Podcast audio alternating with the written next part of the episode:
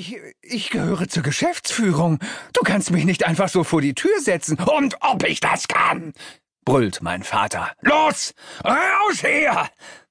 Oh oh, jetzt werden sogar Onkel Gabriels Hörner länger.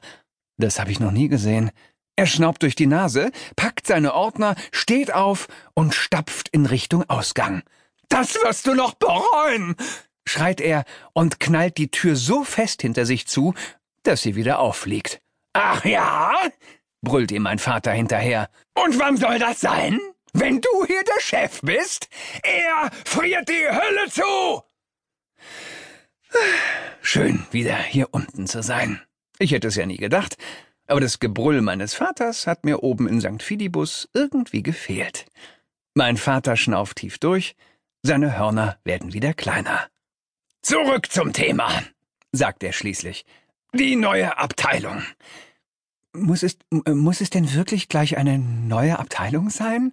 fragt Fluxus zaghaft. Gabriel hat, Gabriel hat nicht ganz unrecht. Das Geld wird langsam wirklich knapp. Das, das merke ich auch. Fluxus ist unser Mann für die Logistik. Er besorgt alles, was wir hier unten brauchen und nicht selbst herstellen können. Fängst du jetzt auch noch an?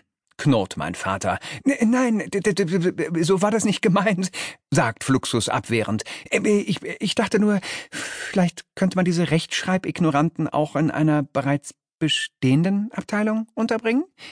Das geht leider nicht, seufzt mein Vater. Der CEO verlangt ausdrücklich eine eigene Abteilung mit individueller Strafmaßnahme.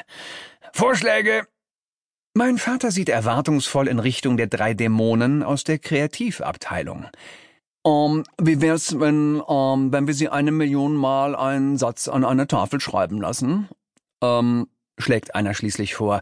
Sowas wie, ähm, ich darf keine Rechtschreibfehler machen. Äh, ja, äh, genau, meldet sich einer der anderen zu Wort. Und äh, vielleicht könnte die Kreide dabei ganz fies quietschen. Und ähm, wenn Sie einen Fehler machen, sagt der Dritte, müssen Sie ihn mit einem trockenen Schwamm wegwischen. Das ist ein sehr unangenehmes Geräusch. Mein Vater sieht die drei entgeistert an. Quietschende Kreide und ein trockener Schwamm. Hm. Was glaubt ihr eigentlich, wo wir hier sind? In der Grundschule für weichgespülte Folterknechte? Wer hat euch denn eingestellt? Mein sparsichtiger Bruder? Ähm, äh, nein, widerspricht einer der Kreativdämonen. Äh, Sie haben uns eingestellt, Chef, äh, höchstpersönlich. Hab ich das? sagt mein Vater. Na dann kann ich euch auch höchstpersönlich feuern, und zwar sofort!